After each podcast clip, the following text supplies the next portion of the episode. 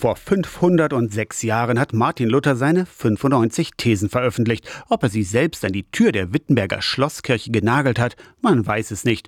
Dass die Flugblätter aber angeschlagen waren, ist wohl sehr wahrscheinlich. Kirchentüren waren ein Ort für Aushänge und der 31. Oktober von Luther bewusst gewählt, glaubt der evangelische Landesbischof Friedrich Kramer. Der Tag ist ein Tag vor Allerheiligen und Allerheiligen wurden Reliquien in der Schlosskirche ausgestellt und dafür gab es Ablass. Kurfürst Friedrich der Weise, Luthers Landesherr, war der Eigentümer dieser Reliquien. Die Sammlung soll die größte der Gegend, wenn nicht gar Europas gewesen sein.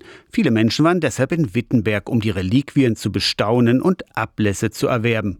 Wenn das Geld im Kasten klingt, die Seele aus dem Feuer springt so eine der überlieferten Botschaften. Er war auch frech, weil er seinem eigenen Landesherrn, der ja auch Chef der Universität war, aus der Universität gesagt hat, Ablass ist nicht der richtige Weg. Da hat er schon Mut bewiesen, schon wie er das gemacht hat, unabhängig davon, dass er damit die katholische Kirche herausgefordert hat. Infolge der Veröffentlichung musste Luther vor dem Reichstag in Worms auftreten, hat sich auf der Wartburg versteckt und die Bibel ins Deutsche übersetzt. Aber auch für die Bauernkriege waren letztlich die Thesen der Auslöser. Luther war überzeugt von seinen Thesen. Schließlich hatte er mit eigenen Augen gesehen, was mit dem Geld für die Ablässe passiert ist. Zum Beispiel hatte der Reformationstage ganz klar mit Luthers Rombesuch zu tun. Hat es hier gesehen, wie sie hier den Petersdom angefangen haben zu bauen. Und da hat er gedacht, das kann nicht wahr sein. Sie sollen sich um ihre Kinder kümmern, den Bücher kaufen und die Bildung finanzieren und nicht, dass irgendwer noch aus dem Fegefeuer springt. Aus der Kirchenredaktion Torsten Kessler, Radio SAW.